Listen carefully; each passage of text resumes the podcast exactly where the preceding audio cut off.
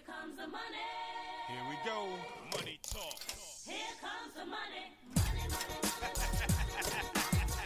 Dollar, dollar. Dollar, dollar. Seja muito bem-vindo. Este é mais um episódio do podcast do portal Finanças Inteligentes. Este podcast também é feito em parceria com o grupo de líderes empresariais aqui do estado de Santa Catarina. Hoje é sexta-feira, dia 9 de julho de 2021. Eu sou Victor Silvestre, assessor de investimentos, e vim aqui lhe trazer o resumo do mercado. Nesta semana, o nosso índice Bovespa fechou aos 125.428 pontos, representando uma pequena queda de 1,72%. Damn thing funny. Pimpin' hood rap. Já o IFIX, o índice dos fundos imobiliários, fechou cotado no 0 a 0 aos 2.762 pontos. O S&P 500 lá nos Estados Unidos fechou aos 4.369 pontos, tendo uma valorização de 0,4%. fruits with their retirement fund. I Já o dólar comercial fechou numa forte alta de 4%, sendo cotado aos R$ 5,25. cash in lump. It's a A maior alta da semana fica por conta das ações da Suzano. Com 3% de valorização, os papéis fecharam aos R$ 61,02.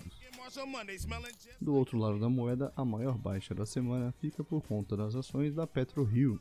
Com 8% de queda, os papéis fecharam aos R$ 19,45. Can't see the money. Get your eyes. Nas notícias do cenário interno, a B3 informou nesta sexta-feira que o volume financeiro médio diário negociado no segmento de ações no mês de junho subiu 14,1% na base anual para 37 bilhões, onde anteriormente era de 32 bilhões apenas um ano antes. Na comparação com maio, a alta foi de 11,5%. I must rock it. Chick, stop it. I knock it. As vendas no varejo cresceram 1,4% no mês de maio, na base mensal. O resultado ficou abaixo do projetado pelos analistas consultados pela Refinitiv, que esperavam um avanço de 2,4%. O setor de serviços no Brasil cresceu pela primeira vez em seis meses. A IHS Markit informou que o seu índice PMI subiu em junho a 53,9 de 48,3 no mês de junho, ultrapassando a marca de 50 pontos que separa crescimento de contração. O governo estendeu o auxílio emergencial por mais três meses nos mesmos valores de 150 a 375 para o mesmo público. Além disso, o governo pediu ao Congresso a abertura de um crédito extraordinário de 12 bilhões de reais, que por bancar despesas emergenciais ficará fora do teto de gastos.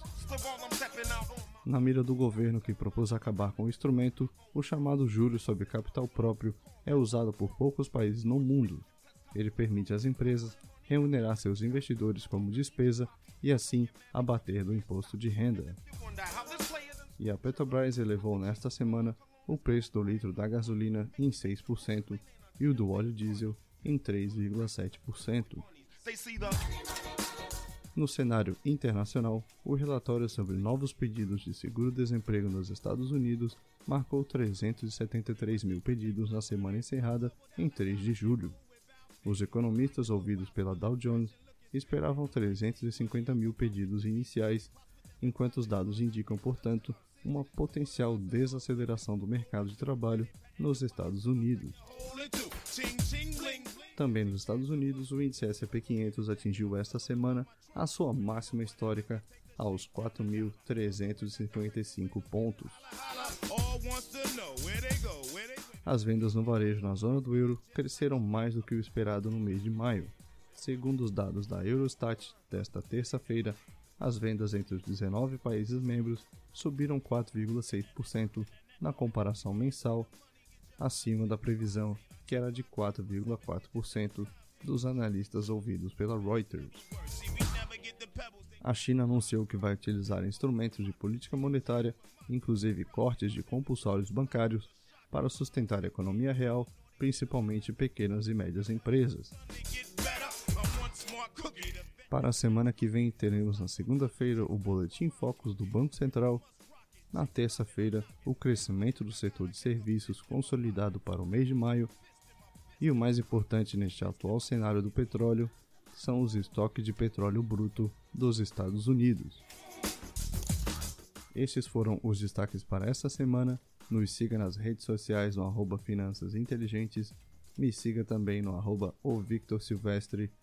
Eu lhe desejo uma boa noite, um ótimo final de semana e a gente se vê no próximo episódio.